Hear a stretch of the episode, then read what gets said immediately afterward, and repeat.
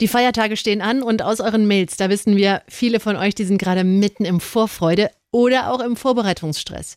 Vielleicht gehört ihr aber auch zur Fraktion, die sagt, nee, ich fühle das alles überhaupt nicht. Und mir ist es viel zu viel Lametta, zu viel Adventskalender, zu viel Tamtam. Deswegen haben wir uns gedacht, wir schenken euch heute Zeit. Und zwar für euch, indem wir die Folge super kurz machen. Und wir schenken euch ein kleines Lächeln. Dazu haben unsere RedakteurInnen euch ein paar kurze, kuriose Geschichten aus den Presseberichten der Polizei, Feuerwehr oder vom Zoll rund um das Thema Sex, Drugs und Alltagscrime rausgesucht. Also Sachen, die jeder von uns entweder in der eigenen Familie oder der Nachbarschaft erlebt haben könnte. Der Gangster, der Junkie und die Hure. Ein Podcast von SWR3. Los geht's mit kleinen Skurrilitäten aus Romans Ex-Milieu. In Erfurt hat jemand einen Cannabisanbau im großen Stil gestartet. Dafür hat derjenige einfach öffentliche Pflanzkübel auf der Straße genutzt. Nach einem anonymen Hinweis hat die Polizei da tausende Pflanzen gefunden und sichergestellt. Eigentlich doch praktisch, denn die Pflanzkübel standen da sowieso zur Verkehrsberuhigung.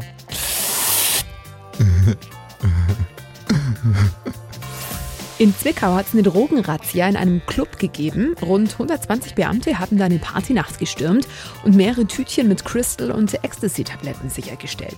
Und was machen die Clubbetreiber? Die posten auf ihrer Facebook-Seite unser Freund und Helfer bewies heute Nacht derbe guten Musikgeschmack und hatte zum ersten Mal auch unseren Club im Programm. Kinder können ein echtes Problem sein für Gangster und Drogendealer. Als Polizisten in Lüdenscheid im Oktober einen kleinen Blechschaden an der Ampel aufnehmen wollten, meldeten sich plötzlich die Kinder vom Rücksitz. Ihr Vater nutze einen gefälschten Ausweis und sei auf dem Weg zu einem Drogengeschäft, erzählten sie den Beamten. Die staunten, überprüften die Angaben der Kinder und zückten die Handschellen. Die Kinder hatten recht. Klar hilft die Polizei auch mal in ungewöhnlichen Situationen. Da ist dieser Typ 21 Jahre alt in Landau in Rheinland-Pfalz und er besucht seine Ex-Partnerin. schon klar, was die da vermutlich gemacht haben. Dann kommt aber der neue Freund dieser Frau nach Hause und er versteckt sich ganz schnell im Kleiderschrank. Und weil er offenbar so Angst hat vor dem neuen Freund, ruft er die Polizei und sagt, sinngemäß, ich werde hier bedroht, bitte kommen Sie, ich habe mich im Schrank versteckt, der hat einen Baseballschläger, bitte kommen Sie schnell her. Und die Polizei, die kommt dann auch, bemerkt, der Typ aus dem Schrank, der ist schon über alle Berge, der hat einen guten Moment abgepasst und ist abgehauen. Es stellt sich dann aber raus, die Sache mit dem Baseballschläger, die war gelogen, die hat er sich wohl ausgedacht. Und am Ende hat er dann eine Anzeige bekommen, weil er den Notruf missbraucht hat und er musste auch die Kosten für den Polizeieinsatz tragen. Dann haben wir die Rubrik Gangster Story, nur anders als geplant. Zwei Einbrecher haben in Thüringen einem ausgesperrten Mann zurück in seine Wohnung geholfen. Die beiden haben erst bei dem Mann geklingelt, da hat keiner aufgemacht und die haben gedacht, hier ist niemand, die Wohnung ist leer. Also haben die das Türschloss geknackt und sind in die Wohnung rein. Da standen sie dann plötzlich vor dem völlig überraschten und nur leicht bekleideten Hausherrn. Der hat sofort die Einbrecher rausgescheucht, ist den beiden hinterher ins Treppenhaus und während er die Jungs geschnappt hat, hört er, wie hinter ihm seine Haustür zufällt. Der Haustürschlüssel war natürlich noch in der Wohnung und dann hat er die beiden Einbrecher gefragt, ob sie ihm gerade nochmal die Wohnungstür aufknacken können. Das haben sie dann freundlicherweise auch gemacht, bevor die Polizei sie mitgenommen hat. Im Sauerland wollte ein Einbrecher durch ein aufgebrochenes Fenster steigen. Darin ist er dann stecken geblieben und ausgerechnet die Polizei sollte den dann retten. Das hat nicht geklappt und darum musste die Feuerwehr den Mann dann erstmal rausschneiden und die Polizei hat später dann gesagt, dass er wieder festgesteckt hat, diesmal aber in der Zelle. Kuriose Geschichte auch von einem Einbruch aus Lüneburg. Da hat ein Dieb einen ungewöhnlichen Weg gewählt, um schnelle Beute zu machen. Er hat einfach kurz die schlafende Bewohnerin geweckt. Eine ältere Dame und dann so ganz freundlich, sorry, wo verstecken Sie denn Ihre Wertsachen und Ihr Geld? Ich habe schon überall gesucht, aber nichts gefunden. Die ältere Dame hat ihn dann erstmal weitersuchen lassen, aber parallel die Polizei angerufen. Als die dann kam, war der Einbrecher zwar schon weg, aber er hat eine sichtbare Spur hinterlassen aus gestohlenen Sachen und sogar persönlichen Gegenständen von ihm selbst. Ob da auch der Ausweis vom Täter dabei war, das hat uns die Polizei leider nicht gesagt. Schmunzeln mussten wir auch bei dem, was der Zoll so alles erlebt. Wer was in welchen Öffnungen wie schmuggelt, das hören wir ja oft genug in den Nachrichten. Aber es gibt auch nette kleine andere Smalltalk-taugliche Geschichten. An der deutsch-schweizerischen Grenze hatte ein 44-jähriger Fälscher auf jeden Fall einen richtig schlechten Tag. Der Zoll hatte ihn rausgezogen und fand eine Fälschung nach der nächsten. Zuerst ging es nur um gefälschte Zolldokumente, um Bargeld anzumelden. Dann gab es eine Passkontrolle, zu der der Mann nur einen gefälschten Diplomatenpass parat hatte. Als die Zöllner dann weitergesucht haben, fanden sie noch einen weiteren Fake-Pass. Jetzt läuft ein Strafverfahren. Also das kommt wahrscheinlich eher aus dem Bereich Fetisch. Zollbeamte in den USA, die haben eine Kiste mit Giraffenkacke beschlagnahmt. Die Besitzerin hat die aus Kenia in so einem kleinen Kistchen mit einer Muschel mitgebracht und ist damit auch direkt zum Zoll. Und sie meinte, sie will daraus eine Halskette machen. Ähm, das hat sie nämlich in ihrer Heimat in Iowa vorher auch schon mal mit Elchkot gemacht. Und die Beamten meinten dann, wir waren so ein bisschen schockiert, sowas sehen wir auch nicht jeden Tag. Und die haben das Kästchen dann dezent entsorgt. Und weil die Frau direkt zum Zoll ist und die Schachtel freiwillig abgegeben hat, gibt es auch keine Strafe. Aber man muss sich das mal überlegen. Die wollte sich eine Giraffenkacke-Kette machen. Und klar, haben wir auch was aus dem Bereich Rotlicht für euch rausgesucht. Dass es beim Fußball rund geht, wissen die Fans schon lange. In Nizza haben sich Amateurfilmer gedacht, dass ein Fußballspiel der optimale Rahmen für einen Pornodreh wäre. Von Seiten des Clubs hieß es, das im Internet abrufbare Amateurvideo sei während des Spiels Nizza Lille gedreht worden.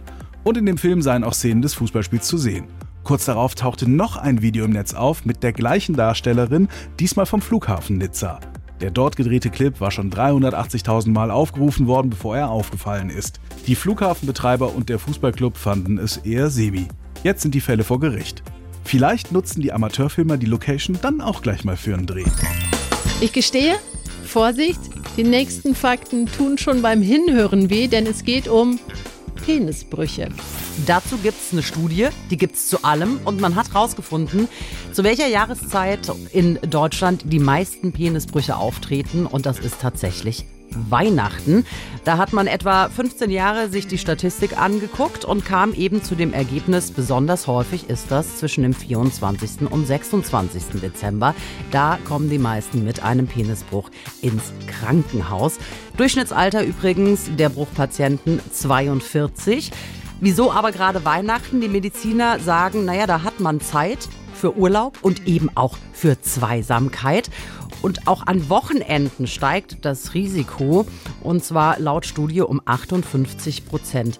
Jetzt ist Heiligabend dieses Jahr an einem Sonntag. Obacht. Oder wie der Kollege auch schon gesagt hat, der etwas andere Christbaumständerbruch.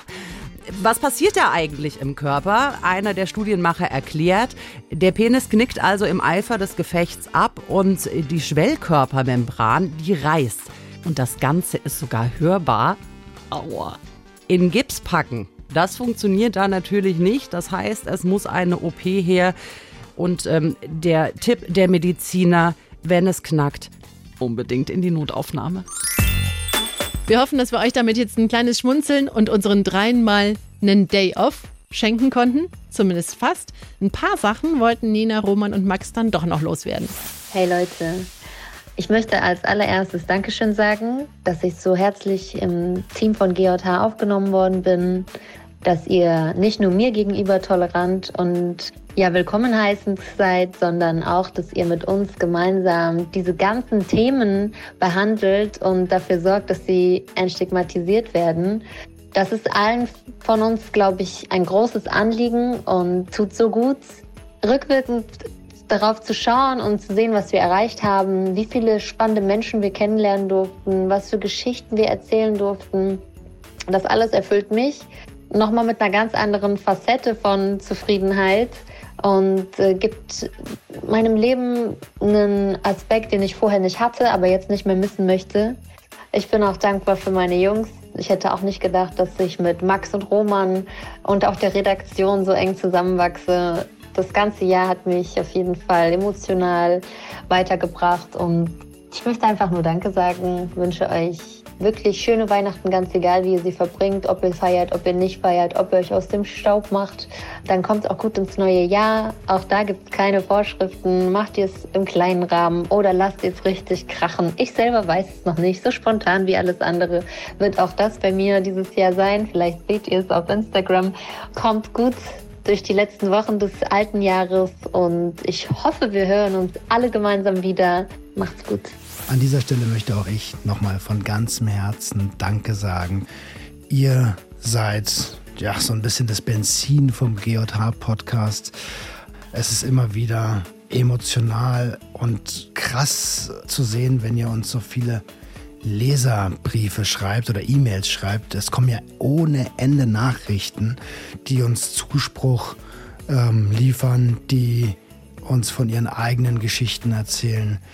Das ist teilweise echt, echt harter Tobak, aber auch voll schön zu sehen, dass wir ja, euch dieses Fenster öffnen, uns eure Geschichten auch zu erzählen. Vielen, vielen lieben Dank für euer Vertrauen und das zeigt immer wieder, keiner von uns muss seine Dämonen alleine bekämpfen.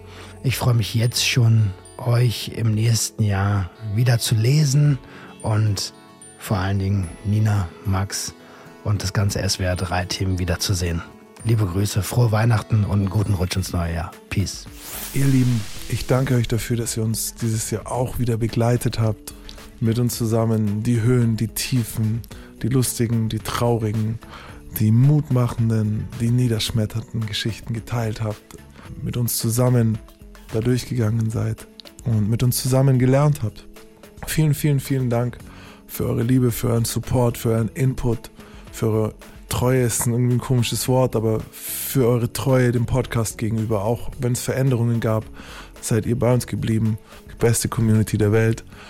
Jetzt, wo wir uns dem Ende des Jahres nähern, bleibt mir nur Danke zu sagen. Vielen, vielen, vielen Dank. Egal wie ihr feiert, was ihr feiert, ich wünsche euch ein frohes Fest. Ich wünsche euch, dass eure Lieben bei euch sind, dass jedes Jahr gut zu Ende bringt, dass ihr gesund seid und dass wir uns im neuen Jahr wiedersehen mit weiteren kranken Geschichten. Ihr kleinen Monster. Mal schauen, was als nächstes kommt. GJH, Staffel 4, 2024. Klingt wie Schicksal. Auf geht's. Ich sage danke für über 6,5 Millionen Streams, für bergeweise Mails und dafür, dass ihr uns damit zeigt, dass unser kleines Projekt hier keine Einbahnstraße ist. Ihr schreibt Sachen wie Danke, dass ihr so viele Tabuthemen angeht und auch mal schonungslos reflektiert. Verharr nicht in dem, was gewesen ist. Überleg, was du in Zukunft Bestes draus machen kannst. Damit habt ihr mir schon so oft Mut gemacht. Ihr seid klasse. Danke, Kim. Oder ich habe mit eurem Milieus überhaupt nichts zu tun. Trotzdem bringt ihr mich in jeder Folge zum Nachdenken und auch zum Lachen. Und viel häufiger als ich erwarte, ertappe ich mich dabei, wie ich denke, ach, das hast du auch schon erlebt. Euer Mustafa. Mensch, Leute, niemand ist allein und muss es auch nicht sein. Wer mehr gute Laune-Booster braucht, der meldet sich einfach beim ehrenamtlichen Lachtelefon. Das ist deutschlandweit erreichbar, tagsüber zwischen 9 und 21 Uhr. Da könnt ihr mit Profis einfach mal herzhaft lachen. Das ist auch für die gedacht, die das Lachen verloren haben. Die Nummer dahin und weitere Infos verlinken wir euch gern in den Show Notes. Nächste Woche sind wir dann wieder ganz normal für euch da. Dann mit einem Gast, der mit uns nochmal ganz anders über das Thema Leichen reden wird. Dr. Marc Bennecke, der Popstar unter den Kriminalbiologen. Und wem die Zeit bis dahin zu lang wird, der kann gern mal reinhören in den Podcast Liebt euch, der Unser Ding Dating Podcast. Da dreht sich nämlich alles um eure Stories vom ersten Date. Marlene und Julia, die bringen euch Geschichten mit von Müttern, die zum ersten Treffen mitkommen, über den erfolgreichen Einsatz von Reizwäsche bis hin zum heiklen Date mit der Tochter vom Chef.